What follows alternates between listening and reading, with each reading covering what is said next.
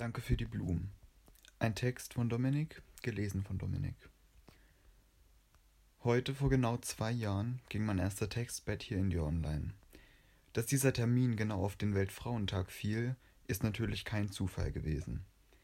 Damals bin ich 16 Jahre alt und die feministische Debatte ist ein Thema, mit dem ich mich zu diesem Zeitpunkt seit mehreren Monaten beschäftige. Ich will nun, nach zwei Jahren, die Möglichkeit nutzen, um einfach mal Revue passieren zu lassen. Was ist von meinen damaligen Wünschen an eine gleichberechtigte Gesellschaft übrig geblieben? Habe ich denn überhaupt selbst genug dazu beigetragen? Wenn ich mich gedanklich zwei Jahre in die Vergangenheit zurückversetze, dann war da gerade einiges in meinem Leben los. Ich komme in die Oberstufe und fange an, mich intensiver mit Politik und den Vorgängen, die um mich herum in unserer Gesellschaft passieren, auseinanderzusetzen. Woher mein besonderes Interesse für die Rechte und die Gleichstellung von Frauen in unserer Gesellschaft damals kam, außer dass ein gewisses Interesse für besagte Dinge von jedem zu erwarten wäre und einfach nur anständig ist, kann ich nicht mehr komplett zurückverfolgen. Was ich aber genau weiß, ist, dass ich wütend war. Weil mir zum damaligen Zeitpunkt klar wurde, dass ich etwas mit Duldung ertragen und habe geschehen lassen, das so normal für mich war, dass ich es gar nicht für nötig hielt, dagegen aufzubegehren. Quasi schlagartig wurde mir bewusst, tatsächlich, unsere zwischenmenschlichen Verhältnisse sind faul. 2018 besuche ich Anfang März fast zufällig den Weltfrauengebetstag unserer Kirchgemeinde. Ich bin kein Kirchenmitglied, wurde aber dort unsagbar herzlich aufgenommen und begrüßt. Dieser Besuch ist ein Tag, an den ich noch gerne und oft zurückdenke. Von dieser Gemeinschaft von Frauen, die zusammen aßen und diskutierten, ging ein wahnsinniges Gefühl von Stärke und Verbundenheit aus, wie ich es zuvor noch nie wahrgenommen hatte. Plötzlich empfand ich einen starken Willen, meine privilegierte Stimme zu nutzen und meine ganze Präsenz im gesellschaftlichen Kursus hauptsächlich auf ein Thema zu richten die Gleichstellung und die Frauen in unserer Gesellschaft. Mit allen Mitteln versuchte ich nun, dieses Vorhaben umzusetzen. Unter dem Deckmantel einer Kunstaktion im Zuge meiner Seminarfacharbeit organisiere ich mit einer Freundin eine Plakataktion in meiner damaligen Schule. Setze auf den Plakaten und die zitierten Personen teilweise anstößig. Der Schulleitung schmeckte das natürlich gar nicht. Die Plakate wurden nach zwei Stunden sofort wieder abgehangen und wir endeten mit einer Beschwerde beim Thüringer Schulamt. Doch ich bin bis heute überzeugt, es war nicht umsonst. Am nächsten Tag sagt mir eine Schülerin aus der damaligen neunten Klasse, dass ihre Klasse nach der Pause im Wirtschaftsunterricht über die Abtreibungsfrage diskutiert habe, und ich merke, dass das eigentlich alles war, was ich wollte. Im Laufe dieser zwei Jahre habe ich jedoch dann eine Methode gefunden, diesem Begehren von mir Ausdruck zu verleihen, ohne große Plakataktionen anzuzetteln und Revoluzzer zu spielen. Ich bin neben vielen anderen Leidenschaften auch Pianist und mir wird damals bewusst, dass ich in meinem Leben bisher eigentlich nur Stücke von Männern gespielt habe. Das will ich ändern und werfe das ewig dahindudelnde Repertoire, das natürlich ausschließlich das Schaffen von Komponisten kanonisiert, über Bord, fange an zu recherchieren und stoße auf eine Vielzahl an Komponistinnen, quasi ein ganzes kulturelles Erbe, das bisher ausgeblendet und vernachlässigt wurde. Seitdem ist es vor allem diese Tätigkeit, die mich erfüllt und meinem Begehren eine Bühne bietet, die doch etwas subtiler ist als eine politische Aktivität, aber das von mir gewünschte Anliegen trotzdem an andere vermitteln kann. In diesem Zusammenhang habe ich in den letzten beiden Jahren vor allem eines gelernt.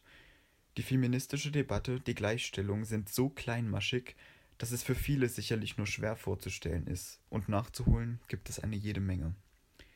Die Musik, die das Schaffen von Frauen ausblendete und in Teilen auch noch immer ausblendet, ist nur ein Minimalteil an nachzuholender Arbeit für eine Gesellschaft, eine Kultur, die sich die Gleichstellung von Männern und Frauen zur Aufgabe macht.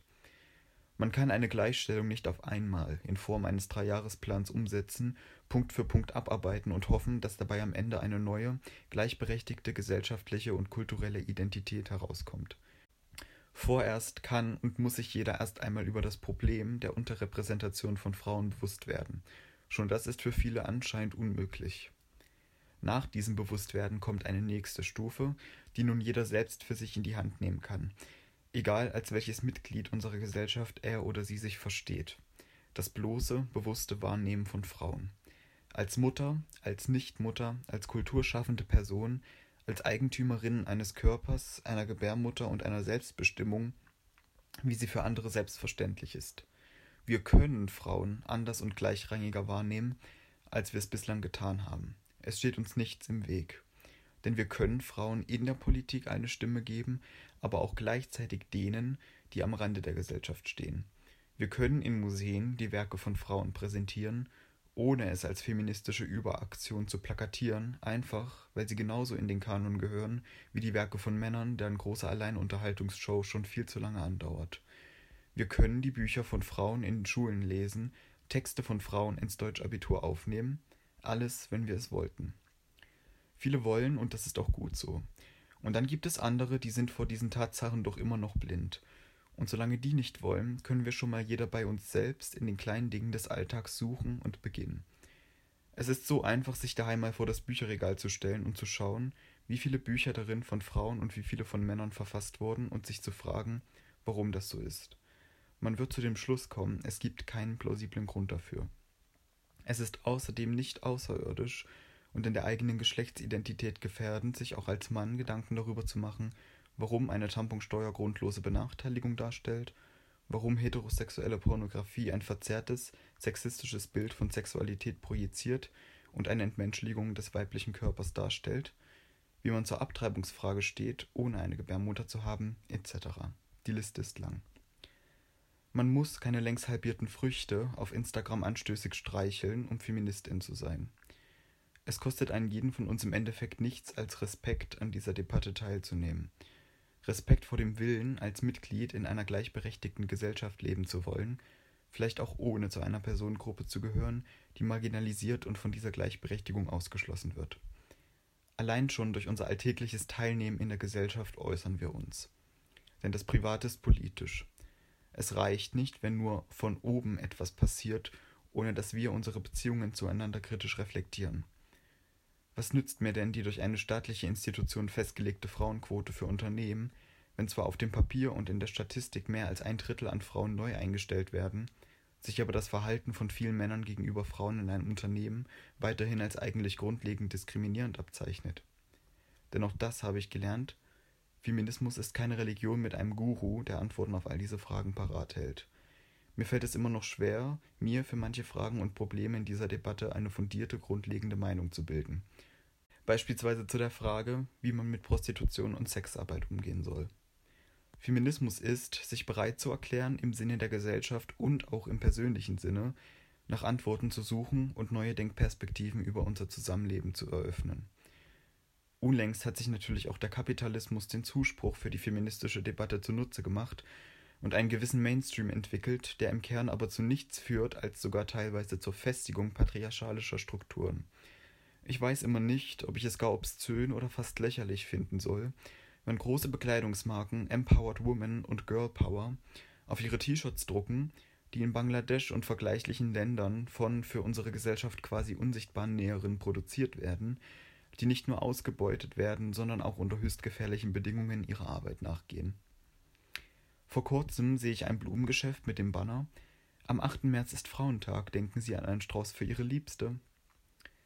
Ich schmunzele in mich hinein und denke mir über dieses zudem heteronormative Banner, dass wirklich keine einzige Frau auf dieser Welt auf eure Kackblumensträuße, geschweige denn auf die Aufmerksamkeit irgendeines Mannes, angewiesen ist.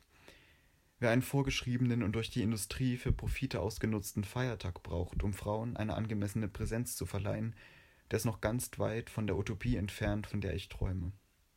Keiner muss erst auf einen Feiertag warten, um Frauen zu feiern. Dafür hat das Jahr 365 Tage und das sogar jedes Jahr aufs Neue.